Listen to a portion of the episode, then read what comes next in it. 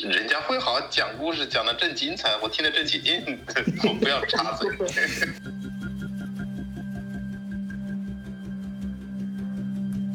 加上这个司机是九个人，严重超载的一辆破车，路非常窄，下面就是万丈深渊，一百四十码的速度全程这么开，所有的弯道从来不踩刹车，只要对面有个车来，或者只要稍微，而且这个女的她一边开车一边抽烟，她只有一个手拿着方向盘，她就特别特别害怕这个女的把手伸到窗户外去扔烟头，她就觉得她稍微一分神就完了，连人带车飞到山崖底下了。一个人不管是做什么，哪怕是偷渡，你也需要一点运气。动作大一点，方方向盘就多打了点；要么就是开的时候突然打了个喷嚏，然后手一抖就下去了，这条路就彻底走完了。提前到岸。然后他要求其他的中国人支持他，因为他说谁家的男孩长到十七八岁，如果在路上丢了。他的父母都受不了，半个多小时才找到这个男孩。当他找到这个男孩的时候，这个男孩也在往前走，一看见他就哭了，包接过来帮他背着，带着这个男孩继续往前走，追上了这些中国人。东北女人就说：“你能不能带上我一起去？”就跟就跟舌头说：“你把我也带上去吧。”呃，从现在开始到我签下来所有的费用我自己我宁肯自己贴钱，我要跟他在一起。中介就说：“我们这里所有的安排都是定好的，你动一个人就要动很多很多事情，你就老实待着吧。”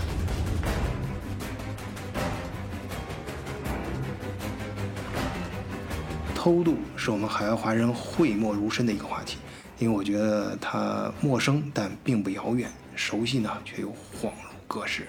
因为不管你是从哪条路闯过来的人呐，背井离乡，它毕竟不是什么好事啊。这都有自己的苦衷和目的，或是为了挣钱啊，或者是为了寻找更好的生活，或者是为了爱情。而今天我们跟大伙聊这故事呀，我觉得更加有魔幻现实主义的色彩。它魔幻到什么程度呢？有点像《霍乱时期的爱情》里那句经典的台词一样：“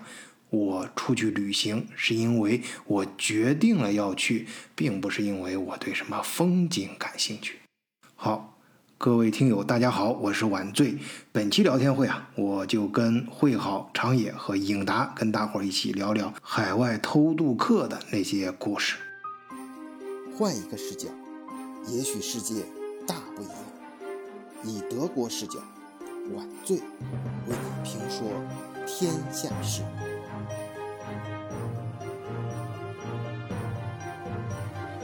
那你是怎么遇到他的？嗯，我认识，呃，这个人，呃，这个老乡，嗯，应该是叫咱们都到德国叫中国人都叫老乡，嗯，认识这个老乡呢，我也忘记是在哪一个华人群里了，嗯，呃，他应该是在兜揽某种生意，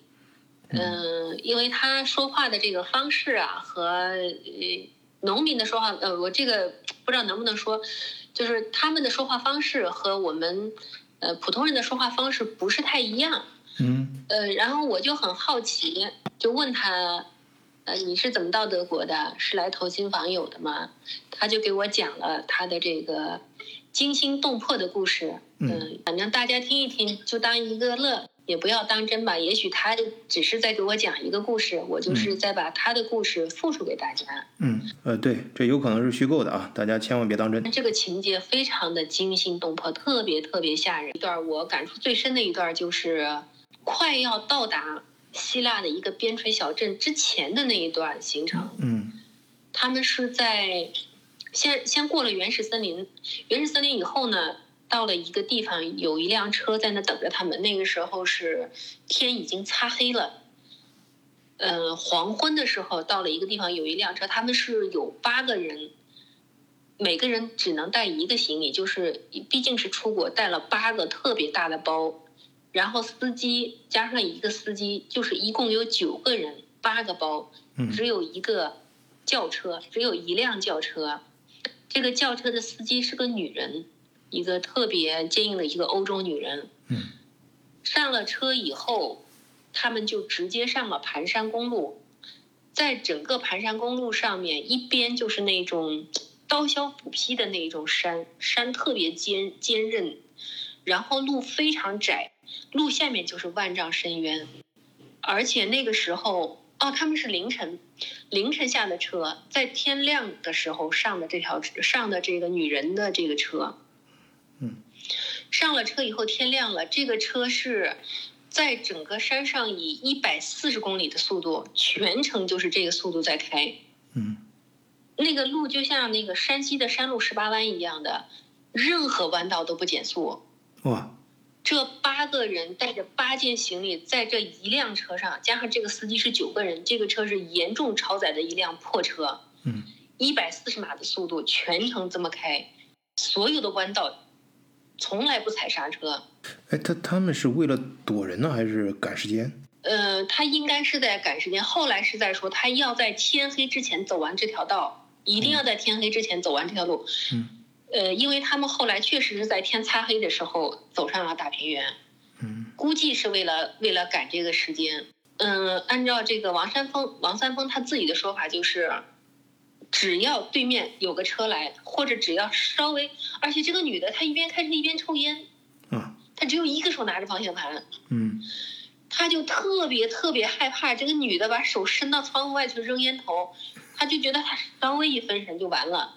整个车就肯定是连人带车飞到山崖底下了。呃，本来我以为这仅仅是一个极品飞车的故事啊，没想到还是生死时速。整个路程全部，反正这一天的路程，在这个山道上，全是一百四十码，不踩任何刹车，也不做任何减速，都是这种九十度甚至高于九十度的转弯，而且车道特别窄。它这个他是说，我也不知道是哪一块山，应该就是在进入希腊之前的这一段。嗯，他说这一段下来以后，就像人整个又重新投胎了一次一样。嗯所有的人都都都都已经完全，其实在这之前，他们已经饿了两天一夜，就是在上车之前，他们只一人发了一个面包、一瓶水，他们以为中间休息的时候会给他们有补充给养，但是他们中中间包括过原始森林，包括走路翻越山，翻了好几座山，嗯去走那个。小路过来，已经完全精疲力竭，已经整个人都虚脱了。觉得已经根本爬不起来的时候上的这辆车，然后下了这辆车以后，他们觉得前面所有经历的经历的一切都不是事儿了。嗯，我能能说一下这个时间吗？大致什么时候？我算一下他的时间，就是他来德国之前还没有爆发疫情，他到了德国以后，呃，见到他的爱人，但其实他也很不顺利，他刚到了德国，还没安顿下来，疫情就爆发了，哎，应该是一九年底，哇，就是那就是这几年的事儿。底嗯，哎呀，我这几年还有人这么艰辛的呃走偷渡这条路吗？因为我我们认识的，我我身边包括影达跟长野那边都是有很多朋友，呃，在这边当年难民过来的很不容易啊，我们也很尊重他们，但那都是上个世纪的故事了，好像至少是十几年前。呃，那个时候中外的差距非常大，但是现在。嗯，中国发展的多快呀！而且很多方面的生活环境啊，还有生活质量啊，都已经超过德国啊。那为什么还要走这么艰辛的一条偷渡的道路呢？嗯，这位老兄他在来德国之前，在老家，他在之前是在东南亚打过工的，嗯，就是他有在国外打工的经验的。哦，啊，这是人家的技能和专长，哥们儿也不是普通人呐。对，他在来德国之前，其实他已经在县城里有车有房了。哦，那对呀，那更不应该了呀。嗯，对，那不说了嘛？他就是为了追求爱情。哦，这位老兄他说的很清楚，他就是为了来追求爱情。他喜欢的那个呃女人是在德国给人家当保姆的，嗯，嗯，然后他就想来找她。那他可以通过正常的旅游签证啊什么的办法过来不就行了？嗯，他来不了，他应该是来不了，因为他也，嗯，有前科应该怎么说呢？旅游签证，嗯办不下来呃。不没有，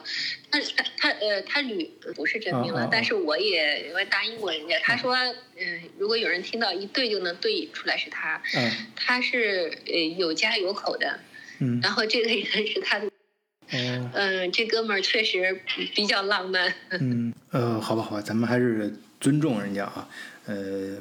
就点到为止啊。虽然影达最爱听这段儿。每每这种这种这种情节，法国也很多，法国很多。好好，就是说，如果嗯他到德国来旅游的话呢，他就得带上家人啊什么的，他就不太愿意，而且也舍不得花这么一笔钱来专门旅游嗯，只能看一下就走。他就想到这边来打工，然后和这人在一起待个几年，也能赚点钱，然后回去。他的想法是，呃，两方面都不耽误。啊，用时间来弥补呃呃情人，然后用金钱来呃反哺那个呃自己的老婆是吧和家人。哎，这这个这个总结的特别好。哎，不过这个从侧面说明现在的偷渡这一行也竞争很激烈啊。那居然偷渡的费用和开销比来德国旅游还要便宜。而且他按照他的说法，这个蛇头嗯、呃还很讲信用，如果签不下来，费用全退。嗯，呃，而且包吃包住，免费给他们原路返回。这个也确实觉得服务很到位。哎，这是蛇头给自己打个广告，还是真的有他有有之前的案例，人家做到这一点了。嗯，可能咱们都不太清楚。按照他的说法是，他们的这个县、他们的这个镇、他们的这个村，有一波人专门是到欧洲来打工的。然后，当然了，因为他们都是你带我，我带你嘛，嗯所以蛇头专门做他们这个县的生意的也特别多，嗯确实非常讲信用。哎，这个蛇头营销手段可以啊，这 marketing 做的挺到位啊。行行，赶快打住啊！这这咱节目别成给蛇头做广告啊。首先这一，呃，这个偷渡什么这个事情是违法乱纪的事情啊，在节目里面我们是绝对不不倡导啊。在这个大是大非面前，我们德国视角的立场是很明确的啊。啊，我们还是回来说故事啊，这王三丰啊，他的故事，哎，尤其他这个感情瓜葛，影拿都等不及了啊，说吧啊。对，然后他以为是啥意思我知道他是催我的意思。啊，对吧？是啊，这 个啊，王三丰，王三丰啊，我们还是说王三丰的故事啊，他春节在老家的时候，可能通过某种环境见到这个女的了。嗯这个女的呢，还没有他老婆漂亮，嗯但是就是见了以后特别动心，嗯然后嗯各种想在一起。然后这女的就说：“我过完春节就要。”女的可能是女方，就是在德国正常的，可能是打工签证啊什么。她说我要过了年就要去，嗯、到德国去打工的。嗯嗯，所以我肯定我跟你肯定没戏，你也别指望。嗯，你离婚我也不愿意。嗯。然后他呢还觉得人家嗯可能是吊着他呀什么的，没当回事儿。嗯结果他有个十天半月没有联系，再一联系的时候，人家说我已经在德国了嗯啊，他就真的着急了。嗯，这这也不知道这个男生到底是什么心理吧？他就觉得哎呀，我他居然真的能离开我说走就走了，那我一定要去找他，嗯表示我对他是很痴情的。嗯他可能之前他去东南亚打工，应该也是偷渡的，嗯他没这个没说啊。嗯嗯，他可能没有预料到到欧洲会这么辛苦，嗯他可能认为呃也就像嗯当年一样，没有这么他没没想到有这么苦。哎，这什么事儿道理都一样啊。这个很多老板也是到德国之后发现，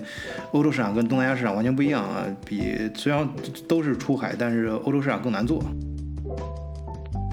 嗯，他们这一路上难兄难妹有八个人，嗯最小的一个男孩是呃只有十七岁，哦，他们也是组团来欧洲是吧？呃，组团来自全国各地的。哎，你说你这么一说，我总觉得有点儿，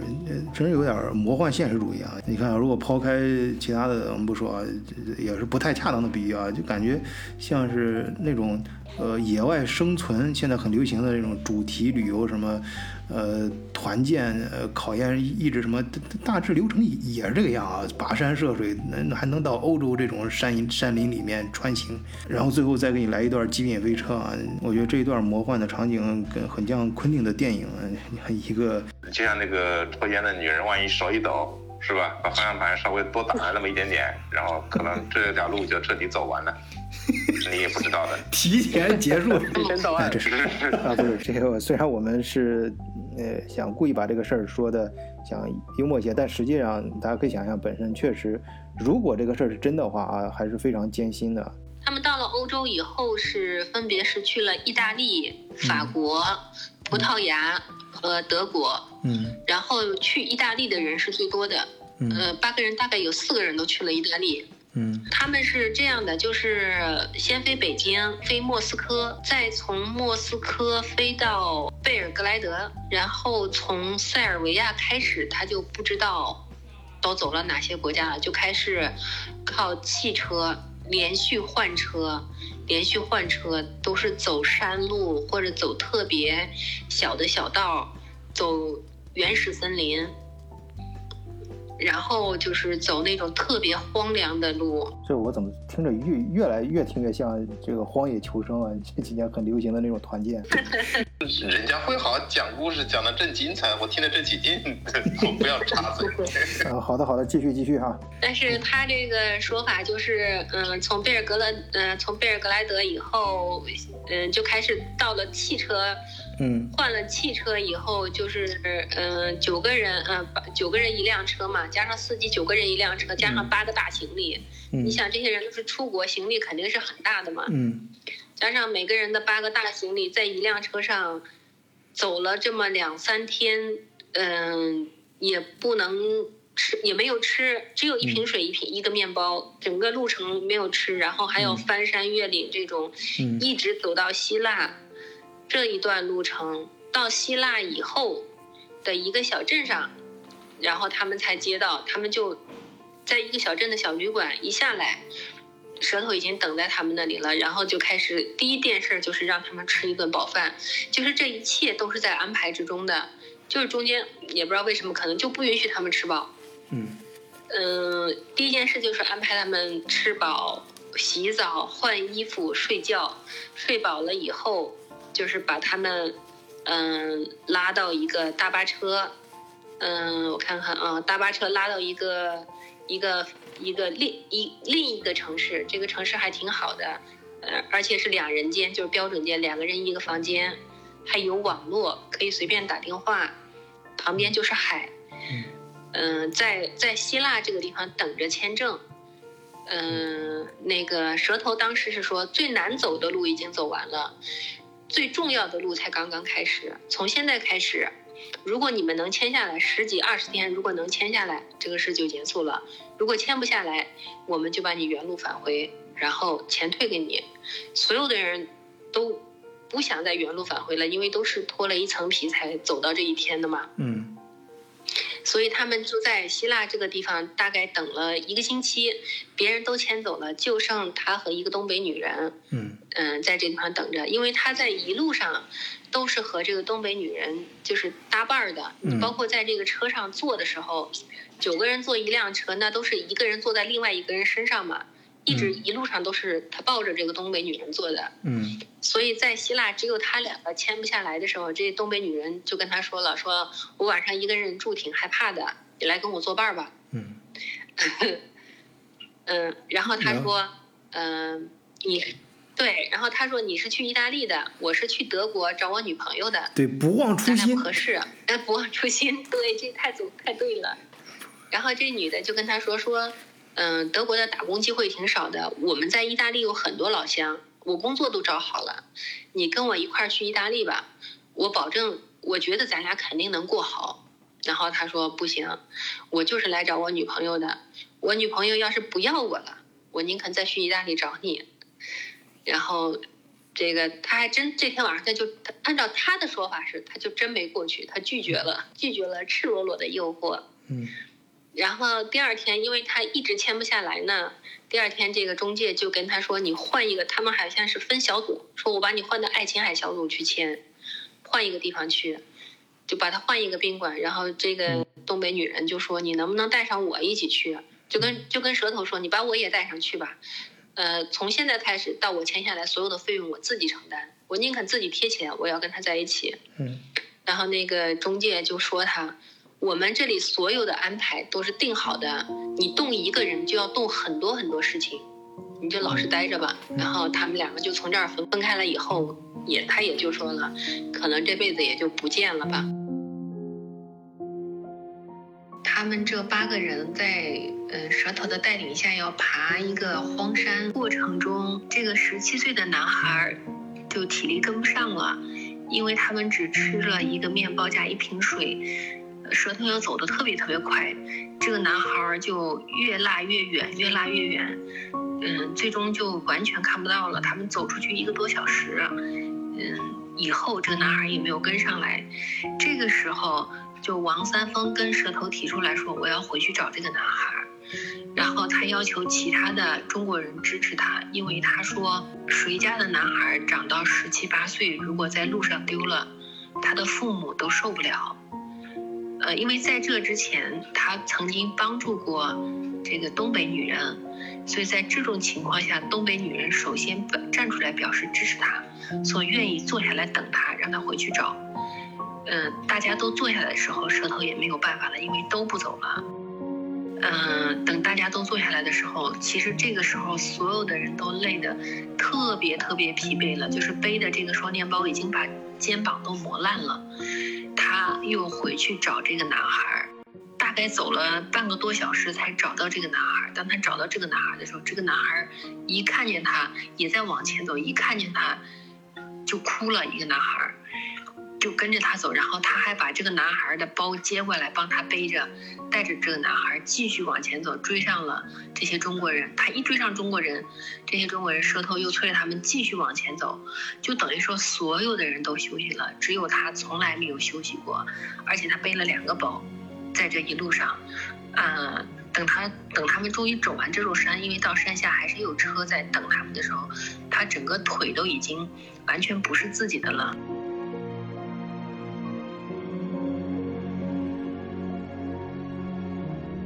说，王三丰这个人，他对他喜欢的这个女人，他很重情义，愿意千里迢迢的去找她。他对于弱者，他也很重情义，哪怕他不认识，他也愿意，可以说是倾尽当时最大的努力去帮助别人，去帮助别人，最大的善意。啊，还有一件事情，就是在俄罗斯机场转机的时候，嗯。呃，当时这个东北女人和他们走散了，所有的人都不会外语。俄罗斯的这个机场又国际机场又特别大，登机口又有变化，他们都是在最后一刻才改才找到登机口的。这个时候，他们发现这个东北女人其实是没找到登机口的。如果是因为自己没有及时登机，造成了他没有去飞的话呢，呃，中介是不退他的舌头的费用的。这个时候，就王三丰让别人帮他看着，就把行李放在那个登机口旁边。反正他那破包，他觉得也没有人要，他自己满大厅去找那个东北女人，而且还真让他给找着了。两个人飞奔的回去，找到了登机口，然后在最后一波，最后两个人赶上了飞机。嗯，就是因为这个事情，这东北女人特别感谢他，因为凑出这点中介费，可能东北女人也是借了亲戚朋友的钱的。如果他不能去，这这次不能成行的话，对他们来说是一个很大的损失，毕竟好几万块钱呢。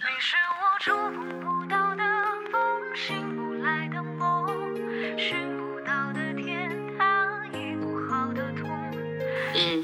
然后他到了爱琴海小组以后，就很快还是比较顺利的，很快就签下来了。嗯，爱琴海小组签下来了以后，从希腊飞西班牙。嗯，然后从西班牙的马德里分飞法兰克福，他在法兰克福机场顺利的出关了。这到底怎么做到的，咱们都不知道。呃，然后呢，他他拿到的是什么签证？那如果要是旅游签证的话，那折腾这一圈儿，嗯，咱们有个不太恰当的开脑洞啊，你想。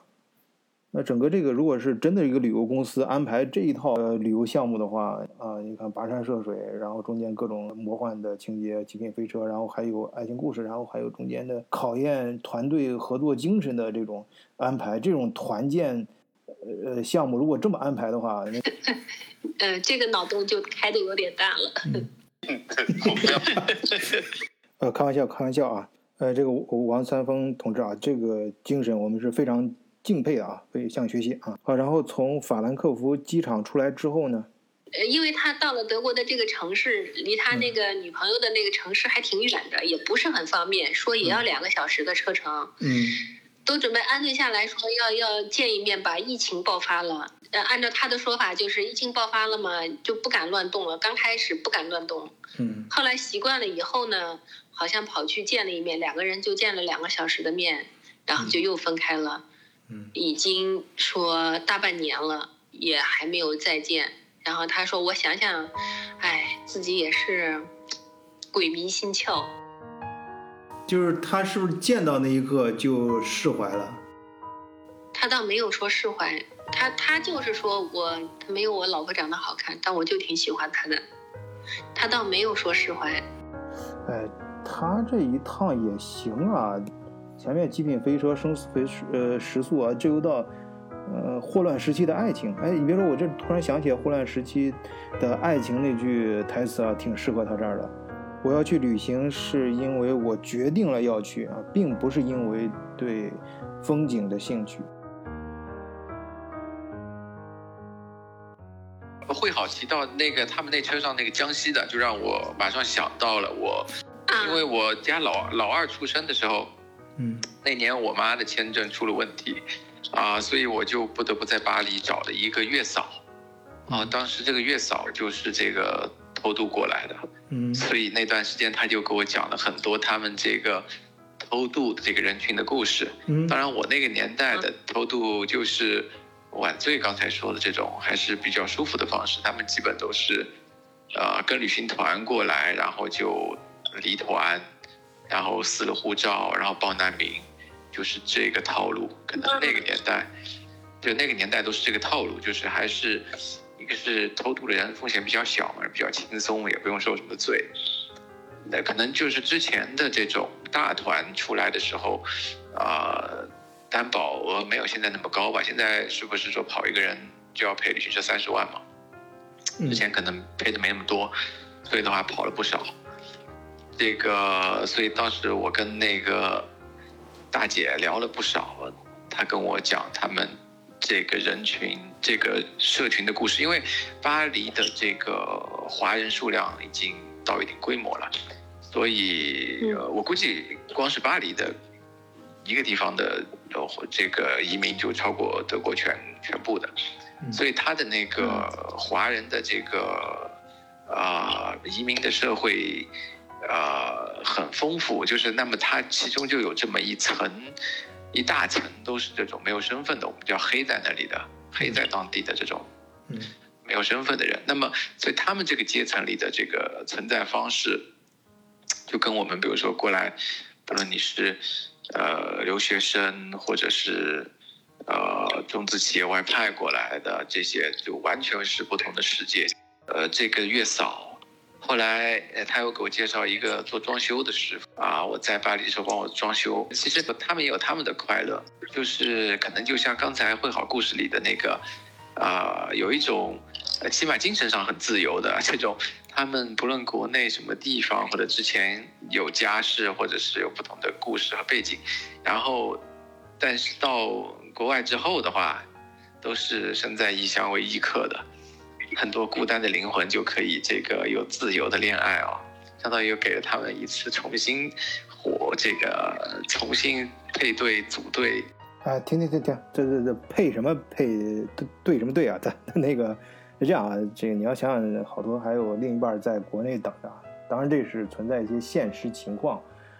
呃，我们也很无奈。哎，长野长野，你是一路读着博士过来的，你你接触到的难民兄弟们是一个什么状态？一个人不管是做什么，哪怕是偷渡，你也需要一点运气。嗯你运气不好的话，可能连偷渡你你都干不好。真是，确实这样。就像那个抽烟的女人，万一手一抖，她有可能是手甚至是丢烟头，然后稍稍微那个动作大一点，方方向盘就多打了点；要么就是开的时候突然打了个喷嚏，然后手一抖嗯就下去了，可能这条路就彻底走完了。提前到岸了。印达刚刚说他妈那个时候生老二的时候不在，他他很他找了个月嫂来帮他照顾嘛，这也是运运气啊，是吧？他一方面说他妈那边运气不好，所以签证被卡住了，但是他很快的找到了一个能够找能够帮的比较趁手的月嫂，这也是一种运气啊。如果当时没找到的话，或者找到一个不太称心的。就接二连三的换，那也是个很麻烦的事情了，时间也耽误了。然后说他认识一个从伊朗过来的难民，然后然后那个难民其实你从表面里是看不出来的，因为他的穿着打扮什么的，就是就好像是已经来了德国很多年的这种老移民的感觉，是吧？但是后来那个朋友告诉我说，他是个呃没有身份，他除了没有一张那个那个正式的身份嘛，他已经融入的非常好了，就是至少在我看来的话，你完全感受不到他是那种就是就是跟现在你在德国大街上看到的那种。就是典型难民嘛，你一眼就能看得出来的这种难民，嗯是完全不同的两种类型。嗯如果他要是戴个眼，镜搞不好还认为他是个就是个教授什么的，就是感觉他整个人的气质是不错的。所以，所以有的时候我也不太好分辨这个，至少从我的感觉来说呢，我现在就是基本上不会轻易的，就是对一个人的身份做出一些假定嘛，是吧？因为你也不知道你的你的你的那个假设到底是正确的还是错还是错误的。嗯，有的时候可能是你自己的一个偏见什么的，这些都很不好说的。对，尤其是不能不要太过于执着于通过着装来确定自己的身份啊。这句话送给颖达。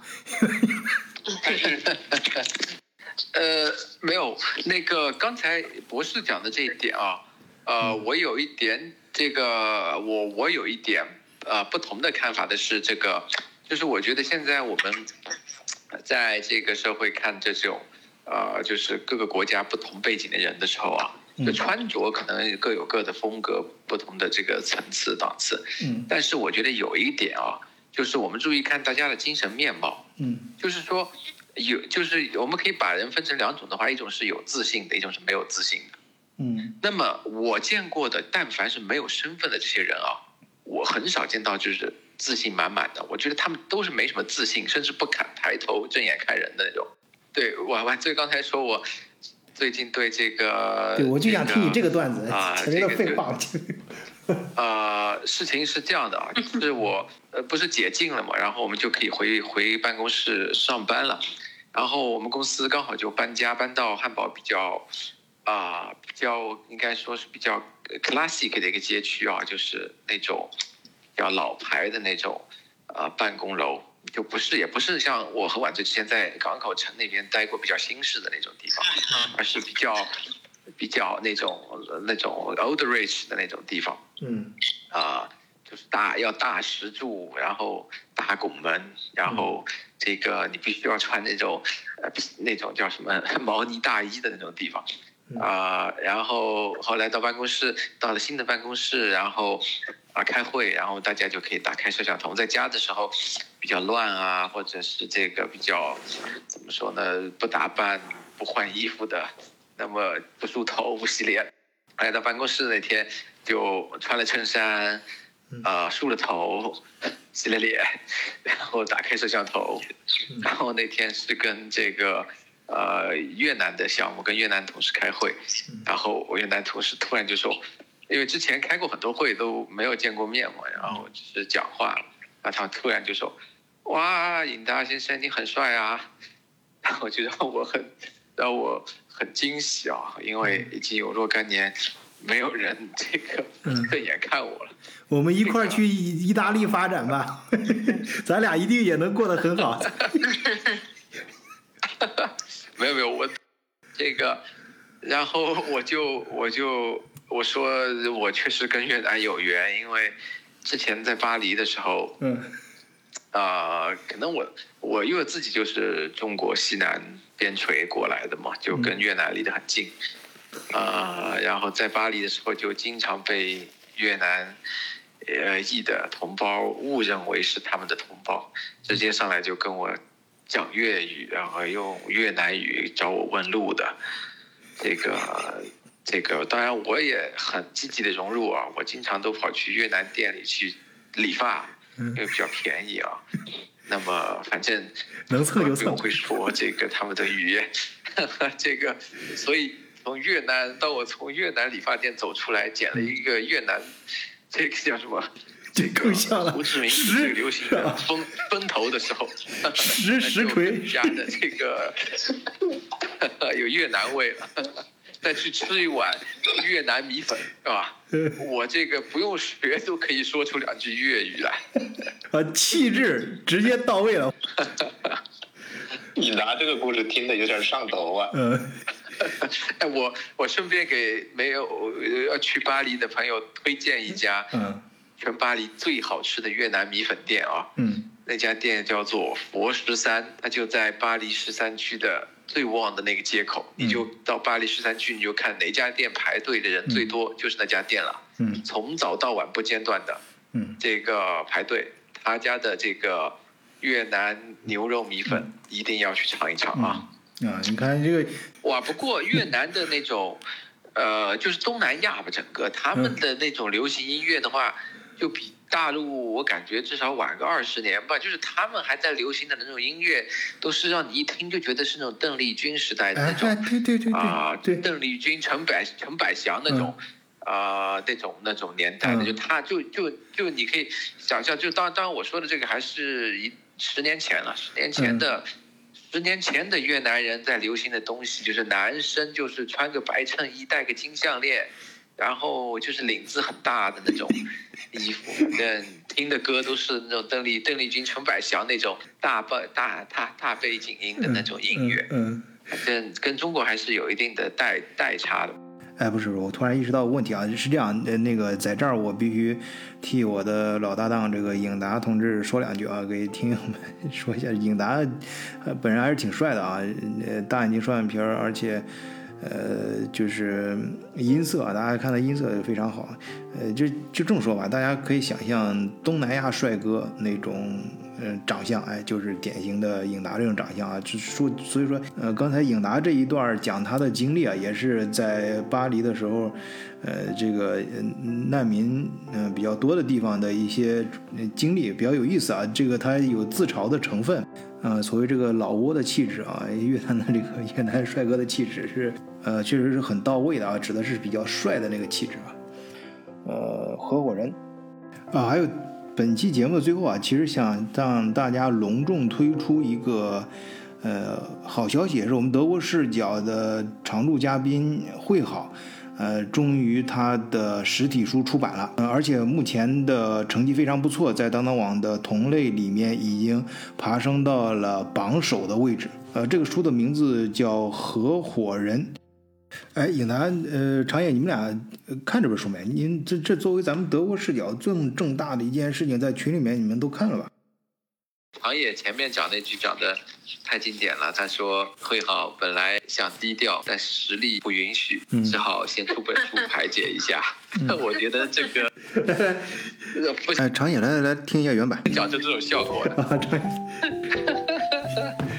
是，你之前不是在群里呃把那个会好出的那本书的照片拍出来的吗？是吧？嗯然后会好不是紧接着发了一个那个那个表情，就是就是就是那个胖子站站在那个旋旋风里面的那个那个表情嘛，你看到没？啊不，人家明明是姐要重出江湖了，你到你那儿怎么变成胖子了？我我是不是描述那个不是描述那个那那个动态的表情啊啊对吧然后他配的，